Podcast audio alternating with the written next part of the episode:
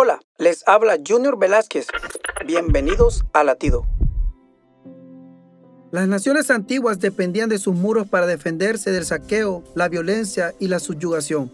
Nosotros también necesitamos muros de defensa en nuestras vidas, pues día a día estamos expuestos a la pornografía, la ira, el alcohol, los celos y más. Ahora pensarás, ¿cómo hago un muro de defensa en mi vida?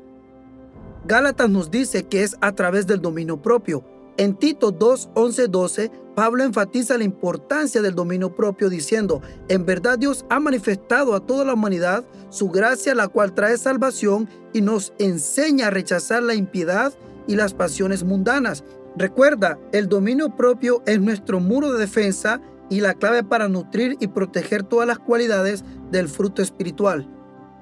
Para escuchar más latidos, visita salvationarmyradio.org.